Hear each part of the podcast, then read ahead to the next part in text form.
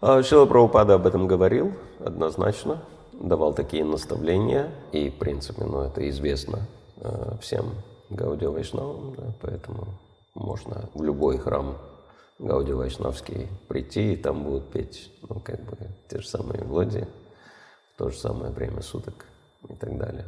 То есть это общеизвестная традиция, о которой говорил Шила Прабхупада. Но в плане изучения рак, вот такого подробного, естественно, что в свое время Шила Прабхупада.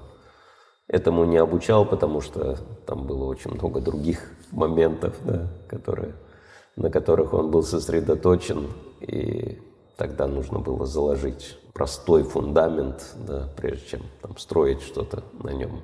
Но есть преданные, есть преданные, которые изучают, знают эту традицию, а, как, например, в Майпуре есть преданные, которые уже до сознания Кришны знали а, ведическую традицию да, музыкальную а, во всех подробностях и уже были известными исполнителями, и вот они пришли в сознание Кришны уже вот, имея такой профессиональный духовный опыт.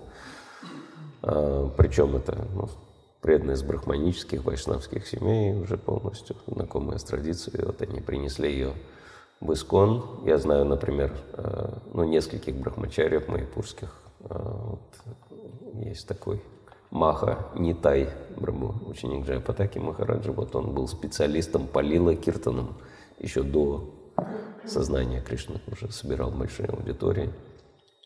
Вот, ну, более известный, наверное, Бишваджит Прабу, но он тоже очень хорошо знает и раги, и все остальное. И я, одна преданная из Воронежа, э, хорошо поет, играет, и вот она заинтересовалась, захотела больше узнать о рагах, я ее связал с Вишваджитом Прабу для того, чтобы он ее познакомил. Ну, то есть, да, похоже, что вот традицию так глубоко можно будет изучить только лишь отправившись к истокам от Бенгалии для того, чтобы у них научиться этому.